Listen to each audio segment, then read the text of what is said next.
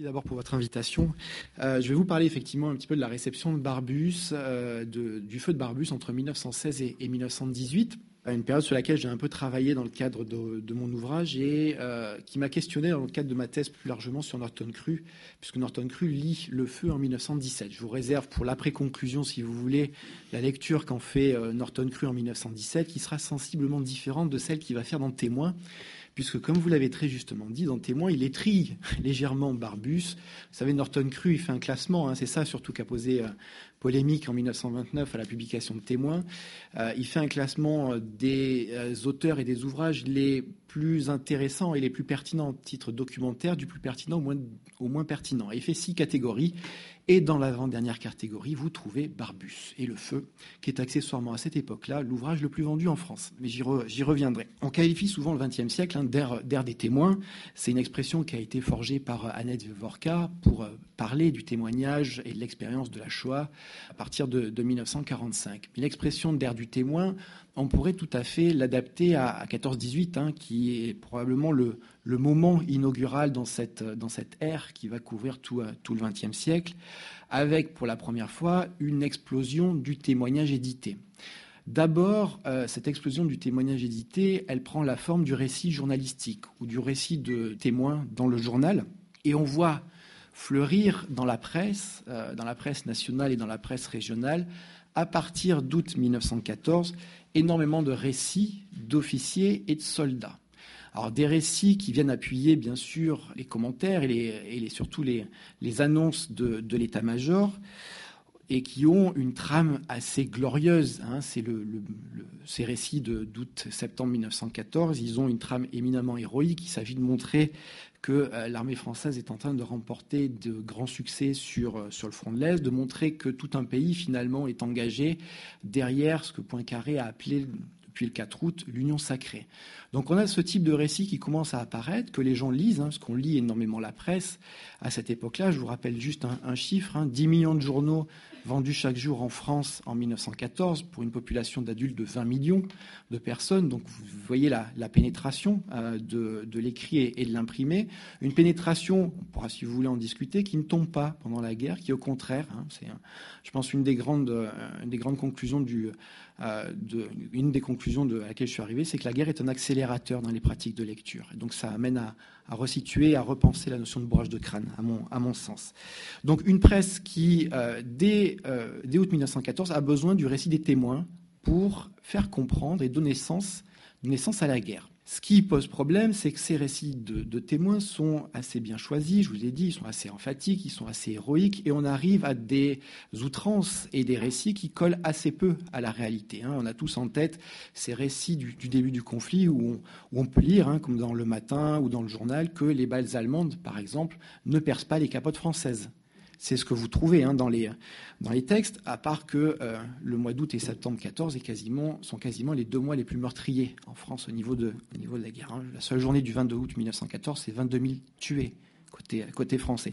Donc on peut imaginer la réception qu'en venant les, les, soldats quand ils découvrent ce type de, ce type de littérature. La, la deuxième source qui s'impose assez rapidement aussi, et c'est assez curieux, c'est l'édition d'ouvrages. L'édition d'ouvrages, euh, les premiers récits de témoins, on n'attend pas Barbus 1916 et sa publication dans l'œuvre, on attend la fin de l'année 1914 pour que Plomb euh, publie un premier récit d'un soldat qui a participé aux premières opérations d'août et septembre et qui a été fait prisonnier puis libéré euh, par, les Allemands. Donc une mise en place éditoriale qui est extrêmement rapide. Hein. Quatre mois après la guerre, le début de la guerre, on a déjà des premiers ouvrages qui, qui commencent à apparaître. De sorte que en 1918, on se trouve, le monde éditorial se trouve face à 340 récits de guerre. Édités en France, j'ai repris les mêmes critères que, Norton Cru, c'est-à-dire des récits de combattants en dessous du grade de capitaine et, principalement, je vais vite hein, sur les critères, des, combattants euh, issus de, issus de l'infanterie.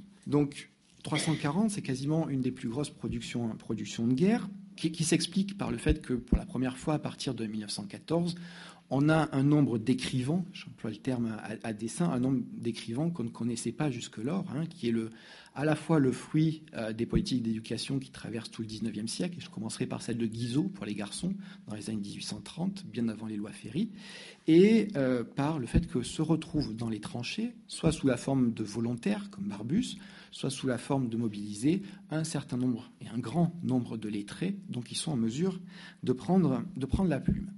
340 récits en, publiés en 1918. Pourquoi? Parce que pour les éditeurs, c'est un peu le même phénomène qu'on a aujourd'hui euh, face aux centenaires. C'est pas possible aujourd'hui de ne pas parler de la guerre. Ben, c'est la même chose pour un éditeur entre 14 et 18. C'est pas possible de passer à côté de cet événement qui est à la fois un événement politique, social, culturel pour les Français de l'époque, mais aussi un événement économique. Hein. Euh, euh, c'est aussi une des réalités quand vous consultez les, archives des éditeurs. J'apporterai juste une nuance sur ces, euh, sur ces chiffres que je vous ai, je vous ai donnés. D'abord, en, resituant ce que vous connaissez mieux que moi, c'est que la prose domine très très largement dans les publications. C'est une des caractéristiques françaises et un des, des caractéristiques qui s'opposent au modèle britannique, c'est qu'il y a assez peu de poésie qui est publiée, de poésie combattante. On a tous Apollinaire en tête, bien sûr, mais on a assez peu de poésie combattante qui est éditée euh, au cours du conflit. Beaucoup de poésie héro héroïsante. J'allais commettre un, sacré lapsus, parce que je vais vous en parler un peu plus loin, mais euh, voilà, euh, pas mal de poésie héroïsante, mais assez peu de poésie combattante.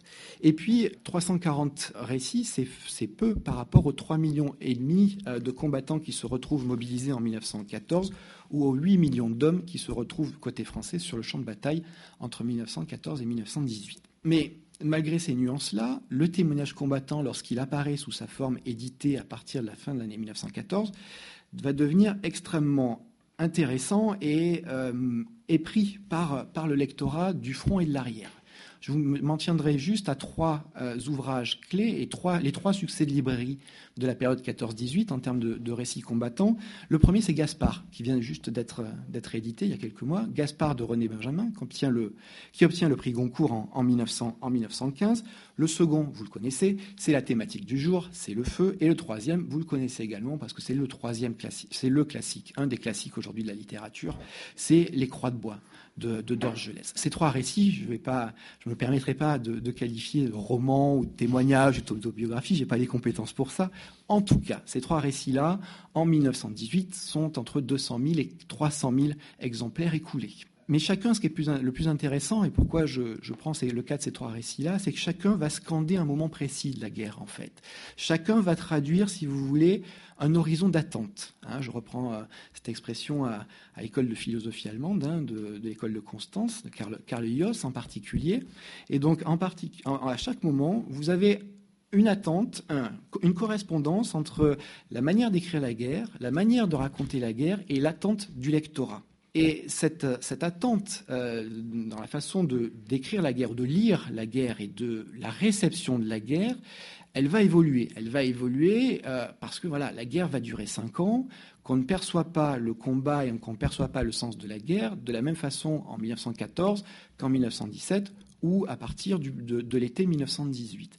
Et quand on prend le premier de, la première de, de ces œuvres, Gaspard de René Benjamin, qu'est-ce qu'on a en fin de compte? Très rapidement dit, on a le Titi parisien dans les tranchées on a un soldat qui se débrouille euh, à la guerre, qui est le premier à faire une farce à ses copains, qui est le premier à sortir baïonnette au canon quand il faut aller euh, remporter un trophée chez les Allemands, qui est le premier à aller voler du pain caca dans la tranchée d'en face. Donc vous voyez, on a une attente de la guerre qui se cristallise en, 1915, qui correspond grosso modo à cette image du poilu, qui va aussi, elle, irriguer tout, euh, tout, l'imaginaire euh, visuel du premier conflit. Donc une image plutôt légère euh, en, 1915. Et puis on a 1916, voilà, à partir de août, d'abord sous la forme de feuilleton, on a le feu. Donc là, on est dans une dramaturgie complètement évidente. On est dans un mode de récit qui, là aussi, s'est déplacé. Une attente, je vais y revenir, je vais rentrer un peu plus dans la genèse de, du feu et dans la réception une attente qui s'est déplacée. Et puis, bah, les croix de bois, 1919. 1919, hein, on est dans le deuil, dans le deuil de masse. Il y a un million et demi de, de soldats tués côté français, euh, presque autant de, mutilés. Donc on est dans une autre type de, type de narration et le lectorat attend, attend, attend autre chose. Mais ce que je vais essayer, je vous ai pris ces trois récits-là pour un peu mettre en, exergue ma, petite démonstration sur l'horizon d'attente et le déplacement. Le fait qu'on ne lisait pas tout simplement la même chose entre 14 et 18, ce qui peut sembler une évidence. Et je pense que le feu, euh, dans ce contexte-là, est le meilleur exemple de ce, de ce déplacement. D'abord parce que le succès s'ancre bien avant l'édition chez Flammarion, mais dans le genre du feuilleton. Hein, qui est un, genre narratif extrêmement populaire avant la guerre. Je vous ai juste évoqué les tirages euh, avant 1914, donc vous avez une idée de la, de la pénétration d'un récit sous la forme de, feuilleton. C'est une diffusion qui en plus est extrêmement, extrêmement populaire, donc ça c'est une des raisons, je pense que socle aussi de, du succès de, Barbus dans les, euh, en 1916-1918. C'est sa première diffusion dans l'œuvre sous forme de feuilleton, qui donne une publicité assez, assez incroyable. La deuxième, vous la connaissez, je ne m'étends pas là-dessus, c'est la langue qu'il utilise, hein. la dimension véridique de son, de son témoignage, et puis cette qualité à raconter la guerre vraie, comme je viens de le dire, mais c'est pas le seul. C'est pas le seul. Hein, en 1916, je vous prends deux autres récits qui sont publiés à la même époque. C'est Genevois, par exemple, sous Verdun. Alors Genevois aujourd'hui, c'est aussi un des monuments du, récit combattant. Parle aussi de Genevois comme un des, euh, un des témoins les plus fidèles et les plus, euh, les plus réalistes. Genevois tire, première édition, 3000 exemplaires. Hein. donc on est largement, largement en dessin. Mais ce qui, chez Barbus, va, fonctionner, et ce qui ne fonctionne moins chez Genevois ou chez, d'autres, c'est sa capacité ou la plasticité du feu à épouser les différentes attentes qui naissent entre ou qui se reconfigurent entre 1916 et, 1900, et 1918. Qu'est-ce qui s'est passé à grands traits entre 1916 et 1918 Vous avez une usure croissante de la guerre, j'y reviendrai, qui s'installe en France non pas en 1917, mais dès la bataille de Verdun, Hein, dès la bataille de Verdun, l'opinion publique commence à en avoir ras-le-bol. On le mesure assez bien avec les rapports de préfets qui reviennent au ministère de l'Intérieur chaque semaine. Il y a la révolution, les révolutions russes de février et octobre 1917 qui ouvrent des perspectives politiques jusqu'alors inédites et une sorte de dépassement d'horizon euh, actuel. Et puis, bah, forcément, en 1918, c'est une gageure de dire ça, pardon, mais il y a la fin de la guerre. Il y a la fin de la guerre et il y a un horizon nouveau en termes politiques et sociaux euh, qui peut s'analyser. Et c'est ce qu'on voit très bien à la lecture des quelques 150 lettres qu'a reçu Barbus. C'est le corpus que je vous propose rapidement de, passer en revue des quelques 150 lettres qui sont reçues par l'auteur entre 1916 et, 1900, et 1919. Alors, j'ai fait un choix un peu arbitraire de traiter et de, vous opposer dans, mon, propos l'arrière et le front l'arrière et le front, ce ne sont pas deux mondes complètement étanches hein, entre, entre 14 et 18, loin de là. Hein. il, y a beaucoup de, euh, il y a beaucoup de porosité, il y a beaucoup de contacts, mais c'est par commodité, c'était plus simple de vous donner la vision, les visions pardon, qu'on pouvait en avoir à l'arrière et comment les combattants qui, eux, étaient dans la tranchée, qui, eux, expérimentaient au quotidien euh, l'enfer de ce que décrivait euh, Barbus, le, ressentaient. Et puis, cette, opposition, elle n'est pas tout à fait factice non plus, parce que les horizons d'attente entre un combattant euh, qui joue sa, peau toutes les secondes ou toutes les minutes et un civil à l'arrière sont pas tout à fait, sont pas tout à fait identiques. Alors, en préalable et en premier point, juste euh, en quelques, en quelques mots et en quelques secondes, pourquoi le feu a, été un tel succès entre 1916 et 1918 hein, Je vous, je vous l'ai dit, le, premier élément de contexte, c'est sa diffusion sous forme de feuilleton à partir du 3 août 1916 dans l'œuvre en étant pleine bataille de la Somme. À ce moment-là, euh, c'est une bataille qui a été déclenchée par les Français et les Britanniques le 1er juillet qui devait être une, de plus, vous allez me dire, une bataille qui devait enfoncer le front allemand, sauf que c'est une bataille qui, au bout d'une semaine, se termine en chaos euh, technique pour les Britanniques, alors que les Français ont réussi à pénétrer de quelques kilomètres à l'intérieur des lignes allemandes. Donc on sait pertinemment, et les rapports de préfet le montrent assez bien, on sait pertinemment, à l'arrière comme à l'avant, qu'on est parti, grosso modo, pour une année supplémentaire de guerre On fait la guerre à la belle saison encore, hein, 14-18. Donc on n'envisage pas des opérations militaires d'envergure à l'hiver. Donc on est parti pour l'année 17. L'année 17, l'année 17, je vous le disais, c'est l'année par excellence d'usure de la population et de la mobilisation combattante. On a les grèves qui se multiplient dès la fin de l'année 1916 dans les usines d'armement, on en parle assez peu. Vous connaissez comme moi les grèves du printemps 1917, hein, les fameuses midinettes, euh, ces, ouvrières, euh, ces ouvrières parisiennes. Donc des grèves qui se multiplient, un ras-le-bol des combattants qui en parallèle est extrêmement fort et qui va prendre une forme assez originale au printemps 1917 que sont les, mutineries. Hein. donc un ras-le-bol, et un ras-le-bol qui est mesuré là aussi. Euh, on mesure à l'arrière avec les rapports de préfet. Au front, on, met en place un dispositif en 1915 qui s'appelle le contrôle postal et euh, qui fait que les lettres des combattants, pas toutes, mais certaines d'entre elles, sont ouvertes par l'état-major militaire afin d'abord d'éviter qu'il y ait des renseignements militaires qui soient connus à l'arrière ou qui soient récupérés par les Allemands, mais surtout à partir de 1916 qui permettent de mesurer le moral des troupes combattantes. Et c'est ce qu'on va faire, c'est des, enquêtes sociologiques avant l'heure, on va tenter de mesurer l'état d'esprit des combattants. Donc ce sentiment, finalement, qui domine à la publication du, feu sous forme de feuilleton en 1916, c'est le sentiment qu'une guerre, la guerre est infinie, interminable, désespérément longue, et qu'il n'y a aucune solution politique et militaire qui se dessine. Ça change, je vous le disais tout à l'heure un peu rapidement, ça change en 1917 avec ce qu'on appelle la grande lueur à l'Est et les deux révolutions. Hein, celle de février d'abord, les soldats, les combattants qui sont sur le front n'ont pas trop la mesure de ce qui est en train de se produire, quand bien même la presse rapporte assez bien et assez fidèlement les événements. Mais à partir d'octobre 1917, les journalistes commencent à comprendre ce que sont les mencheviks, ce que sont les bolcheviks, donc tout devient un peu plus clair dans les consciences et le sera encore plus en 1918. Donc, à partir de 17, changement de configuration, changement d'horizon d'attente, une situation politique et militaire et stratégique qui était bloquée sur le front occidental trouve une solution sur le front, euh, ouest. Et donc, il y a une issue possible. Et les révolutions de 17 sont vues comme ça. Elles le sont d'autant plus que les Américains viennent de rentrer en guerre en avril 1917. Alors, désolé pour la chronologie, hein, mais ça vous permet, moi, de vous, expliquer pourquoi il y a aussi cette réception-là du feu. Les entrées des Américains en avril 1917 on commence à se dire que la supériorité numérique acquise sur le champ de bataille va à un moment donné payer et que de ce fait, la guerre va connaître une issue, une issue prochaine. Et ces, issues, qu'elles soient à l'Est ou avec l'arrivée des Américains, ben, posent la question, et on trouve ça dans beaucoup de lettres de combattants, et on trouve ça dans beaucoup de lettres reçues par Barbus, de la question d'un ordre nouveau. On commence, peut-être pour la première fois de manière assez significative, à penser à la fin de la guerre. Qu'est-ce qu'on va mettre en place au sortir, euh, au sortir, du, euh, au sortir de ce, de ce conflit-là? Et donc, dans les, lettres de soldats, dans le fond Barbus, euh, et que vous trouvez plus largement dans, dans les familles, c'est bah, l'attente d'une société meilleure. L'attente d'une société meilleure avec l'envie, hein, la très forte envie de la justice, d'une justice sociale qui doit s'exprimer avec ce, changement de, modèle, de paradigme apporté par la guerre, et plus d'équité. Voilà ce qu'on attend à partir de 1917. Ça ne veut pas dire pour autant qu'on est pacifiste. Ça ne veut pas dire qu'on est nationaliste ou patriotique non plus. L'Union sacrée, hein, je dis juste ça à titre, titre parenthèse, l'Union sacrée en 1914, c'est pas de verser dans une société qui était plutôt, la société française pour une certaine partie d'entre elles, antimilitarisme, un patriotisme forcené. C'est juste une mise en sommeil pendant cinq ans des oppositions et des divisions politiques. On n'oublie pas, quand on est en guerre, et l'exemple de Barbus est assez significatif, sa correspondance du moins, on n'oublie pas qu'on est, euh, pacifiste et ça n'empêche pas de garder ce sentiment d'esprit, euh, d'esprit-là. Et on le verra en, en 18, en particulier chez Barbus, dans, sa, dans ses quelques lettres. On pense donc à la paix. Et ça, c'est un phénomène aussi assez nouveau, tant au front, un peu moins à l'arrière. À l'arrière, on pense à la paix dès la fin de l'année 1915. Cet arrière-plan, donc la victoire, la lueur à l'Est, la paix, l'usure, hein, tout ce que je vous, ai décrit là, ben finalement, c'est ce qui anime les lecteurs euh, en 1916-1918 quand ils découvrent le, feu.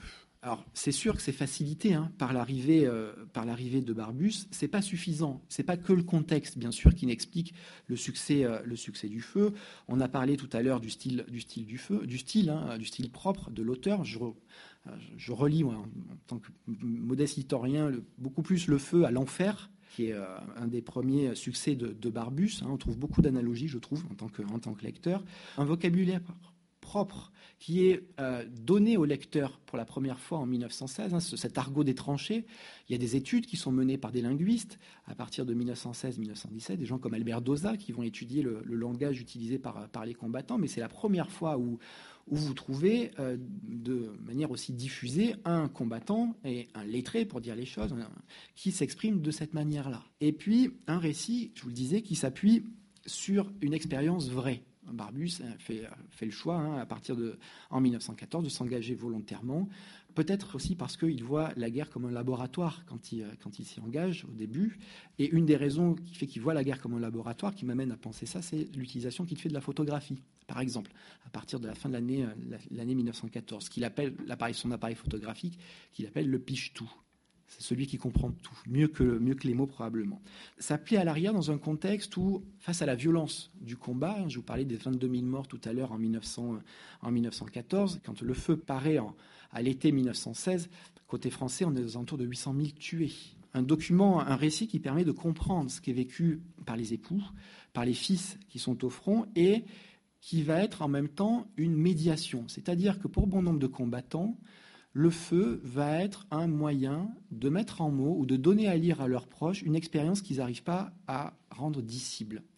Et c'est pas Barbus qui exprime ça le mieux, cette, cette architecture théorique de la transmission finalement de l'expérience, c'est euh, Léon Verte dans Clavel, dans Clavel Soldat.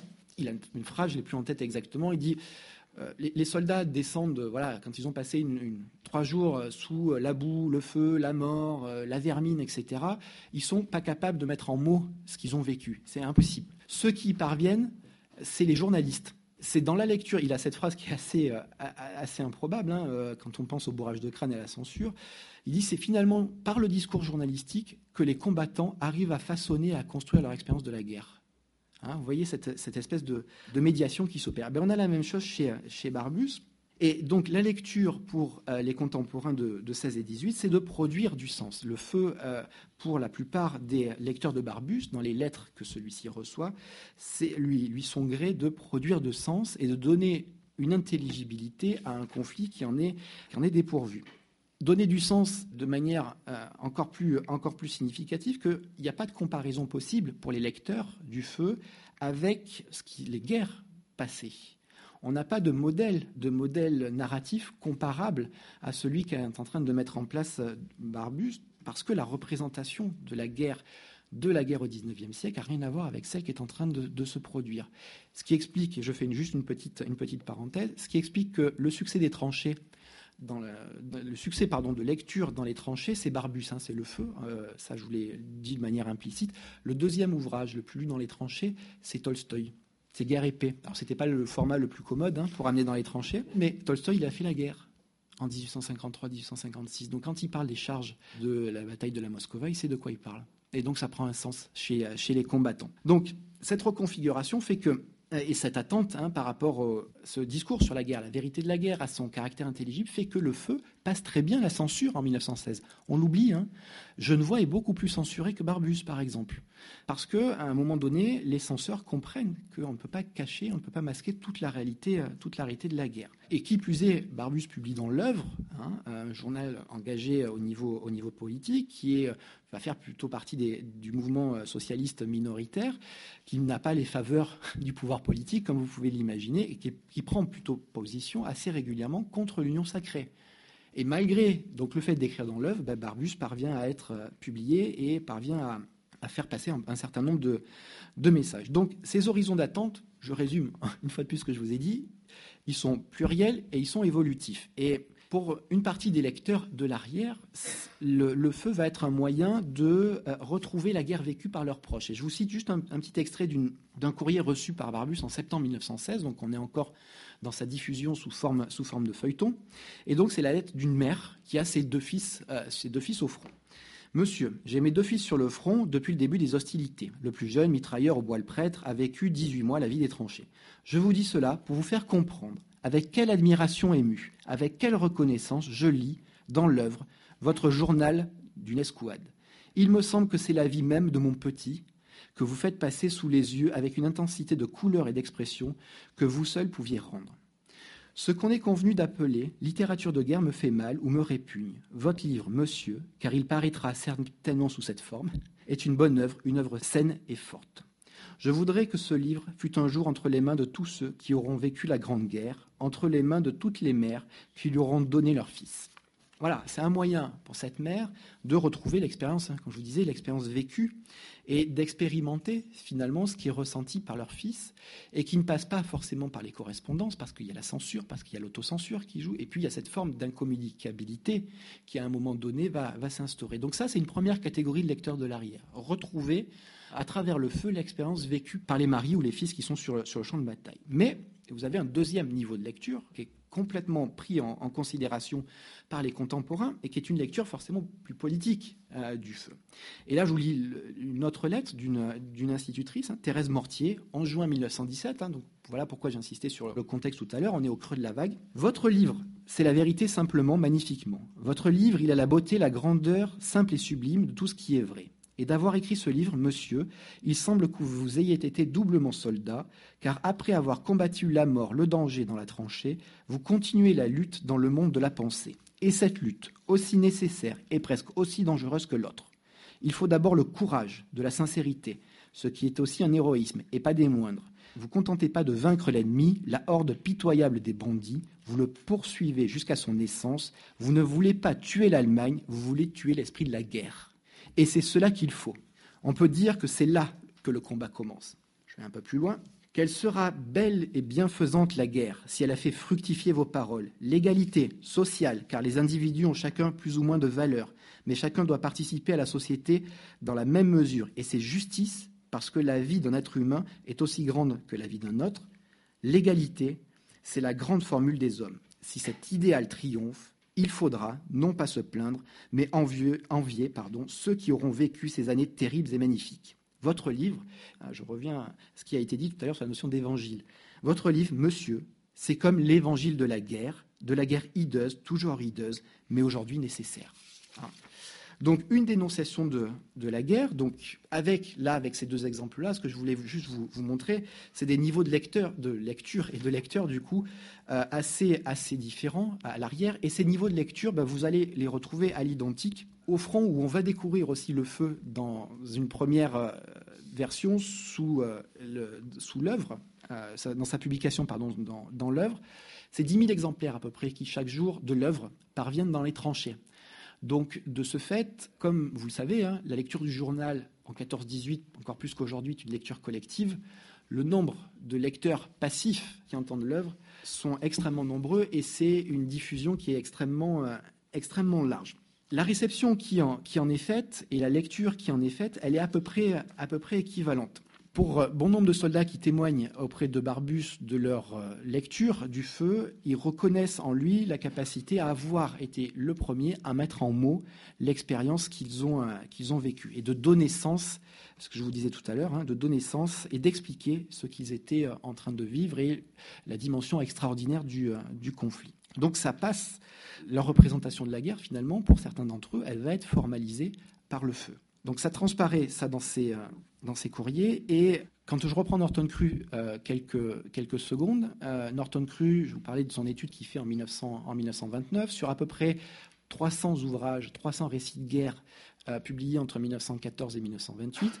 Dans 10% de ces récits-là, vous avez la mention de la lecture du feu, Barbus. Hein, donc vous retrouvez une autre, une autre statistique qui montre que le, le feu véritablement a percé, a percé dans, les, dans les tranchées. Donc ce qu'on attend, c'est la capacité à mettre en mots, et ce qui est attendu, la capacité à mettre en mots l'expérience vécue, le caractère réaliste du feu, qui est, salué par beaucoup de, combattants. Vous êtes le premier, c'est Léopold Vaison qui écrit ça, vous êtes le premier, Monsieur Barbus, à réellement raconter ce qu'on est en train de vivre.